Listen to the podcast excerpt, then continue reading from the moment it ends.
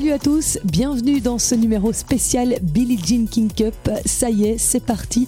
Les joueuses de notre équipe nationale belge sont arrivées lundi soir à Charleroi pour commencer leur semaine d'entraînement en vue du match de barrage Belgique-Hongrie qui se déroulera au Dôme de Charleroi les 11 et 12 novembre.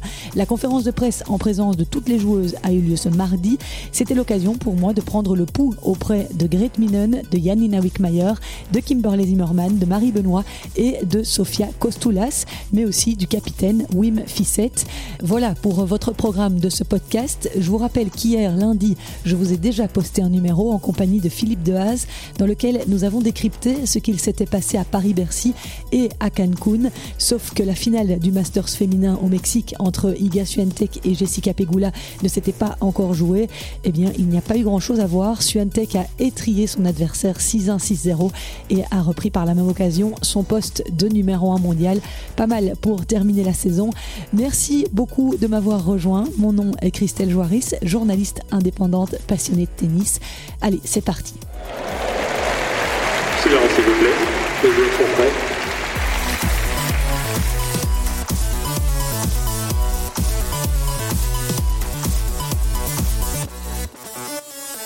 Vous avez peut-être, comme moi, regardé la finale de David Goffin ce dimanche face à Jack Draper, même si ce n'était pas, je vous l'accorde, le match le plus télégénique du monde dans ce petit hall sportif de Bergame où il n'y avait même pas de gradin des deux côtés du cours. C'était quand même assez triste comme spectacle.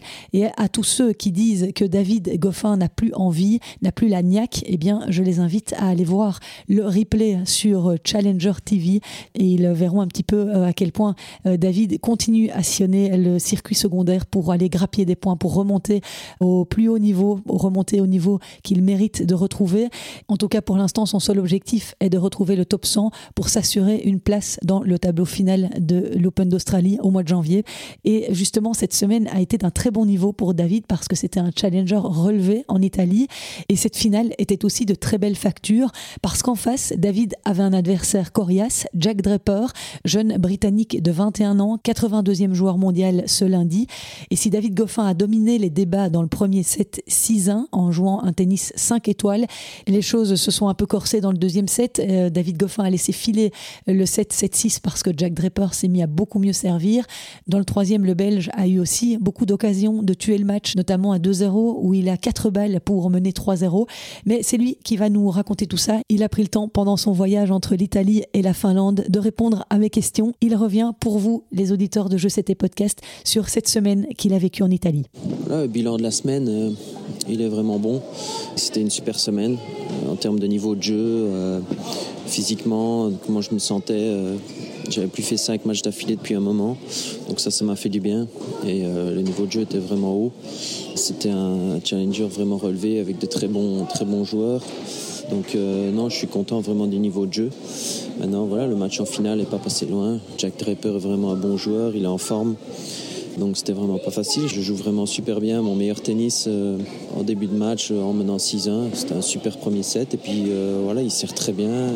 Et j'ai pas su breaker au deuxième. On a vu pas mal de frustration hein, justement de ton côté. Tu t'es énervé à deux trois reprises. Oui, c'est vrai que c'était frustrant de perdre ce match-là, mais je me suis un peu énervé, c'est vrai qu'il y avait quelques fautes d'arbitrage, mais ça fait partie du, du match évidemment. Euh, les arbitres, sans le Hawkeye, ça devient compliqué pour eux. Mais ça fait partie du jeu, et c'est vrai qu'avec le niveau de jeu qu'il y avait en finale, la tension, l'intensité, etc., bah, c'est dommage que sur certaines fautes comme ça d'arbitrage, bah, ça fait tourner un peu le match dans un sens ou dans l'autre. Mais bon, on, s'est rendu quelques points euh, avec Draper, et puis, euh, puis voilà, ça fait partie de, du match. Mais j'aurais pu tuer le match au troisième set. Euh, mais il a chaque fois bien servi et il a été très solide, il n'a rien lâché et ça joue à pas grand chose. Donc euh, voilà, bilan super positif, j'ai joué de, super matchs, super niveau. Donc euh, et là maintenant, tu vas encore aller chercher quelques points dans les derniers challengers que tu peux disputer cette année Voilà, je me retrouve 104e cette semaine-ci. le but de cette fin de saison est évidemment de, bien terminer et de, me qualifier pour le tableau final en Australie. ici, je suis à Helsinki cette semaine et j'ai encore peut-être un tournoi la semaine prochaine. On fait semaine après semaine et on voit comment je me sens. Mais euh, c'est vraiment positif mon tennis pour le moment.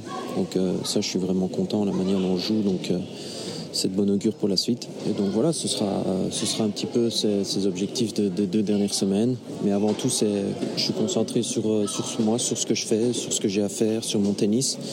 Et les résultats suivent en général quand je pense comme ça. donc on fera le bilan d'ici deux semaines à la fin de la saison.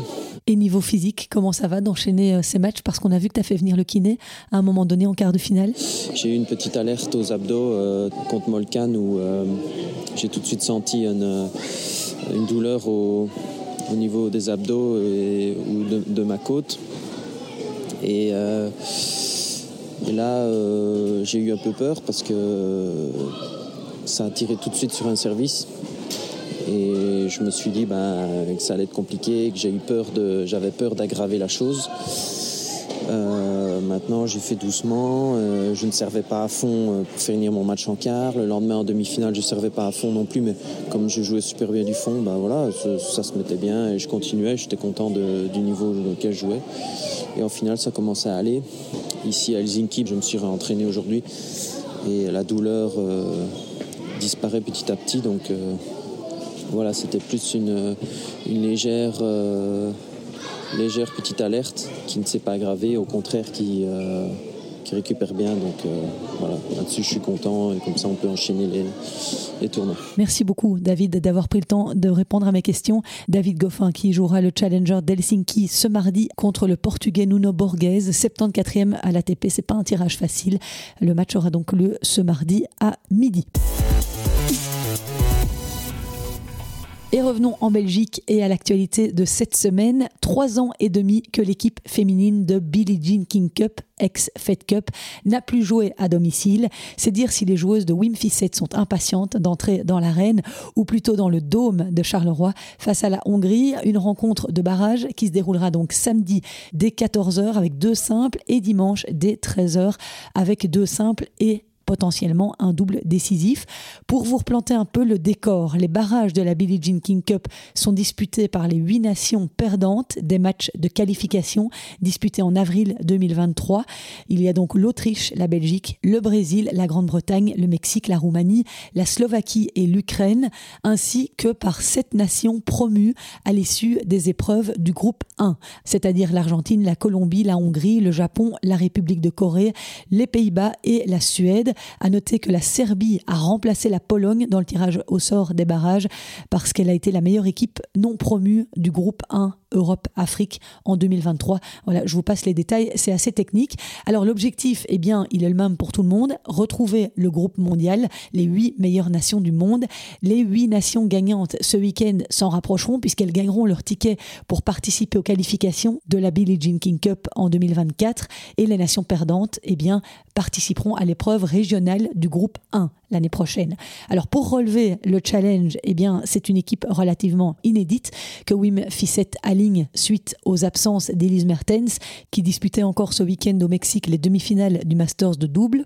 Il a également dû faire face au forfait d'Isaline Bonaventure qui se remet d'un burn-out depuis le mois de juillet, d'Alison Van Oudvank blessée au dos et forcément de Marina Zanevska à la retraite depuis l'US Open. Grete Minen, actuelle 61e joueuse mondiale, est donc la chef de file de cette équipe belge avec Janina Wickmayer, 74e et auteur d'une tout aussi belle saison que Grete. Et puis il y a les trois petites nouvelles de l'équipe Kimberley Zimmerman, récemment top 40 en double, Marie Benoît, 240e à la WTA, et la petite dernière, Sofia Kostoulas, qui a récemment fêté ses 18 ans et qui fête sa toute première sélection. La rencontre se déroulera, je vous le disais, dans un lieu mythique du sport belge, le Dôme de Charleroi, qui, pour la petite histoire, était au départ, lors de son inauguration en 1992, prévu pour accueillir l'académie de tennis de Nick Bolitieri. Mais le projet a tourné court. Entre-temps, l'ancien Dôme a souvent été euh, transformé en cours de tennis et de nombreuses stars de la petite balle jaune y ont défilé, dont Raphaël Nadal en mars 2011 et Novak Djokovic en janvier 2013 au premier tour du groupe mondial de la Coupe Davis. Il avait d'ailleurs dit à l'époque, Djokovic, que c'était le pire terrain de tennis sur lequel il avait joué, alors que l'équipe belge avait opté pour la terre battue comme surface. la Serbie avait quand même fini par l'emporter. Et puis, euh, quelques années plus tôt, en septembre 2006, eh bien, la Belgique avait perdu dans ce stade la finale de Feu la Fête Cup contre l'Italie sur le score de 2-3. Après, vous vous en souvenez peut-être, la défaite de Kirsten Flipkens et de Justine Hénin dans le double décisif contre Schiavone et Vinci. Voilà, comme ça, vous savez tout sur l'historique du Spirodome, du Dôme, peu importe comment on veut l'appeler. On va maintenant écouter les six actrices belges concernées par cette affiche Belgique-Hongrie. J'ai recueilli leurs impressions à quatre jours du coup d'envoi de la rencontre. On va d'abord écouter celle qui a le statut de numéro un dans cette rencontre et qui tient l'un des rôles principaux, Grete Minen. Je lui ai demandé comment elle se sentait physiquement et mentalement deux semaines après avoir terminé sa formidable saison.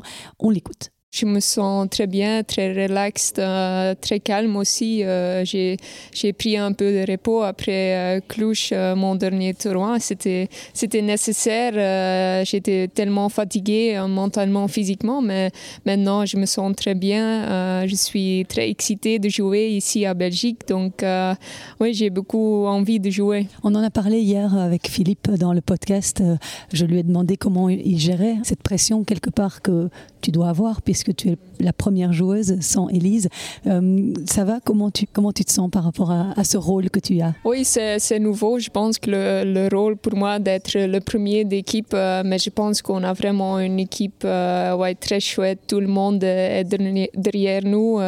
c'est pas juste moi qui dois gagner, c'est vraiment tout, toute l'équipe qui est là pour m'aider, mais aussi comme Yanina est là, elle est tellement forte aussi, toutes les autres joueuses. Donc, ouais, je pense que c'est peut-être un peu plus de pression, mais euh, ça va aller. Euh, c'est vraiment une, chouette équipe et avec Phil, on a beaucoup travaillé euh, de vraiment gérer toutes les émotions. c'est normal d'avoir un peu plus de pression. Tu connais très très bien Anna Bondar, qui est la première joueuse hongroise, puisque tu as joué pratiquement six mois avec elle en double.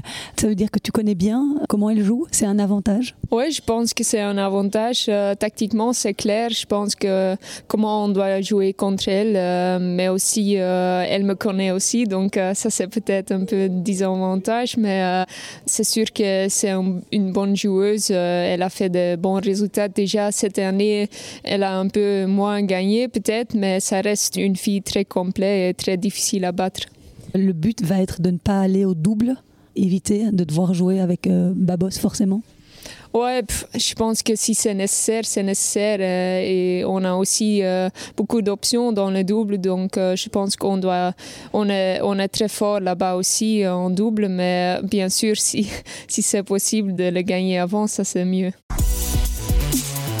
Et puisque Grete vous parle d'Anna Bondar, la première joueuse de l'équipe hongroise, eh bien, je vais en profiter pour vous donner quelques informations sur euh, cette joueuse de 26 ans. Elle a atteint une 50e place mondiale. C'était en juillet 2022. Aujourd'hui, elle est 114e en simple et 54e en double. Son seul titre à ce jour en simple sur le circuit WTA, elle l'a décroché à Buenos Aires sur un WTA 125 où elle a battu la française Diane Paris. Comme vous l'avez entendu, Anna Bondar et Grete Minen ont souvent été associées en double. Ensemble, elles ont atteint les quarts de finale à Roland Garros et les huitièmes à Wimbledon.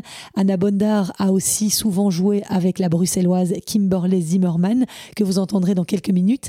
Elles ont d'ailleurs remporté ensemble deux titres en 2022, le WTA 250 de Palerme et le WTA 125 de Budapest. Elles ont été finalistes également à Rouen et à Parme. Alors après Anna Bondar, eh bien, elles ont essuyé une sérieuse les Hongroises, puisque leur deuxième joueuse a déclaré forfait, Pana Udvardi, 123e mondiale. Elle est remplacée par Dalma Galfi, 154e, joueuse de 25 ans, qui a quand même été 79e l'an dernier. Son principal fait d'armes cette année, c'est un troisième tour à Wimbledon. Elle a aussi battu Daniel Collins puis Caroline Garcia en mars à Indian Wells, alors qu'elle était sortie des qualifications. Donc attention à cette joueuse Dalma Galfi. La Hongrie pourra également également sur l'expérience de Timéa Babos, 30 ans, loin d'être une inconnue puisqu'elle a été 25e mondiale en septembre 2016. Aujourd'hui retombée à la 173e place. Elle compte 4 titres sur le circuit WTA. C'est aussi et surtout une redoutable joueuse de double. Elle a été numéro 1 mondial de la discipline en juillet 2018. Elle a remporté deux Masters et 4 titres du Grand Chelem en double, deux Open d'Australie et deux Roland Garros. Pour ce qui est des deux autres joueuses sélectionnées par le capitaine Miklos Palagi, eh bien, il s'agit de Fanny Stolar, 261e mondiale, et de Reka Yanni, 317e.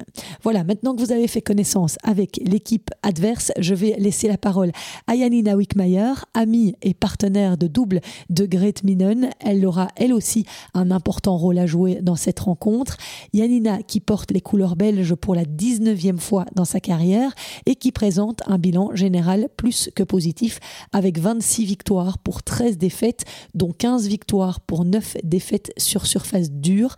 À 34 ans, elle est la doyenne de l'équipe. Je suis très content d'être là, euh, super motivé encore, même si c'est la fin de la saison. J'ai pris une semaine off tennis après euh, mon dernier tournoi. J'ai continué le physique, mais j'ai pas tapé pendant une semaine.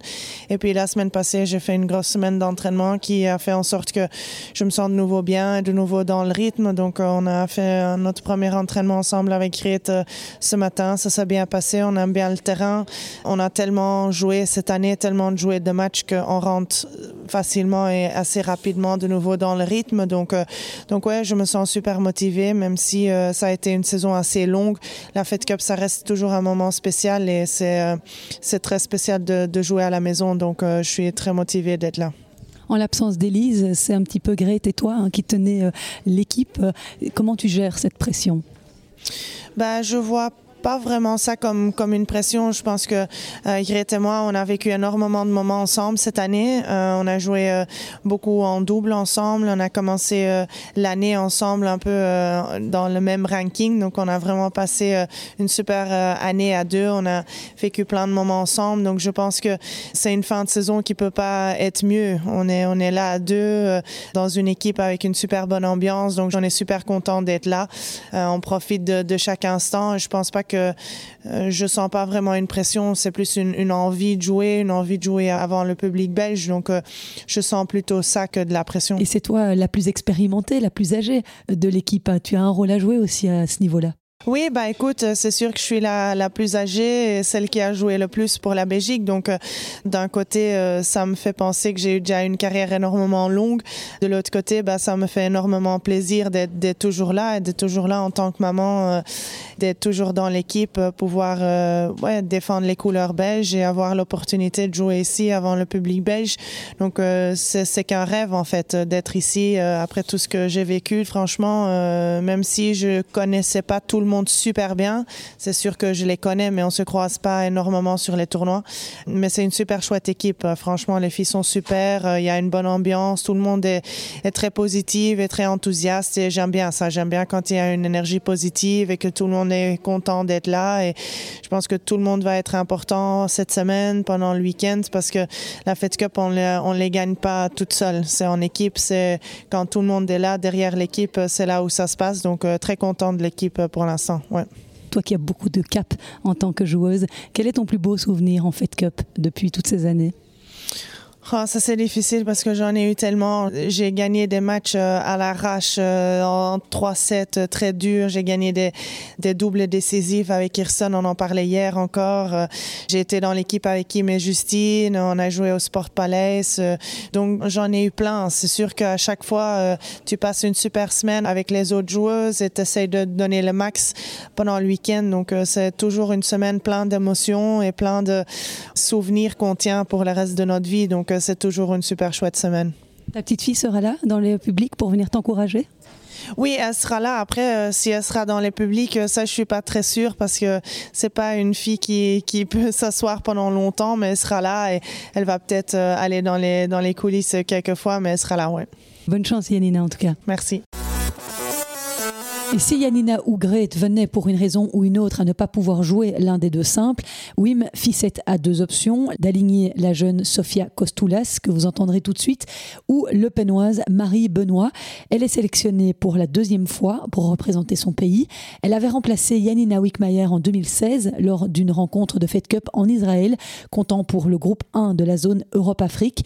Elle a été appelée en dernière minute par le capitaine suite au forfait d'Alison Van Oudvank, blessée au dos. J'ai été appelée euh, il y a plus ou moins une semaine pour dire que euh, Alison ne jouait pas et que du coup j'étais euh, sélectionnée. Clairement, c'est une semaine de rêve. Enfin voilà, c'est hyper enrichissant, une super belle expérience. Ben, en plus, c'est sûr que les coachs sont quand même très réputés, très bons aussi. Donc tout ce qui est à apprendre niveau conseil, niveau toutes les choses à prendre cette semaine, je, je les prends clairement. Ça ne peut qu'être bénéfique pour moi. Ce sont euh, des joueuses que tu connais, euh, que tu fréquentes souvent, l'équipe euh, qui est alignée ce week-end? Ben, Kim, je la connais quand même pas mal de la fédération parce qu'on a eu quelques années, même si c'était jusqu'à nos 18 ans, on a eu quand même quelques années ensemble, donc on, se connaît quand même. Kimberley. Hein. Kimberley Zimmerman, oui, tout à fait. ensuite, euh, voilà, il y a Nina et Grete, euh, je, les, euh, je les côtoie, je les ai vus un peu en grand chelem, mais non, c'est pas nécessairement qu'on se voit toujours en dehors.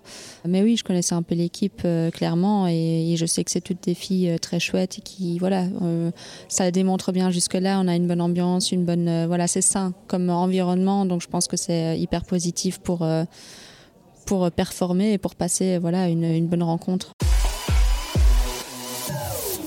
Sofia Kostoulas, elle, n'a que 18 ans. Elle a été numéro 2 mondiale chez les juniors, finaliste de l'Open d'Australie en 2022.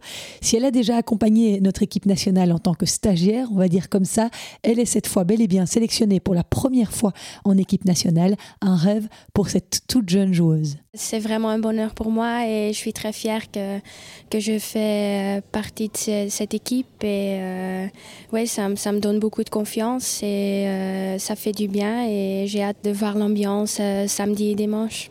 Quel va être ton rôle dans cette équipe? Je pense que c'est Yanina et Grete qui vont jouer. Je pense que c'est ça c'est ça l'objectif. Euh, mais il peut toujours se passer des, des trucs. Euh, donc je suis prête pour jouer s'il faut. Et sinon, je suis à fond euh, derrière l'équipe pendant les matchs. Tu as déjà tapé un peu la balle ici avec elle aujourd'hui?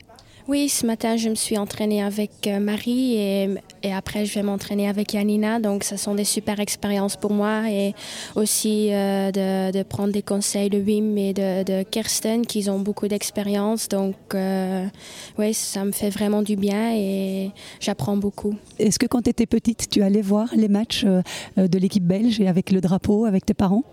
Euh, oui, j'ai beaucoup regardé à la télé, euh, pas vraiment euh, dans une salle, mais bah, j'ai toujours regardé, même la rencontre en Canada, c'était encore cette année, j'ai regardé aussi.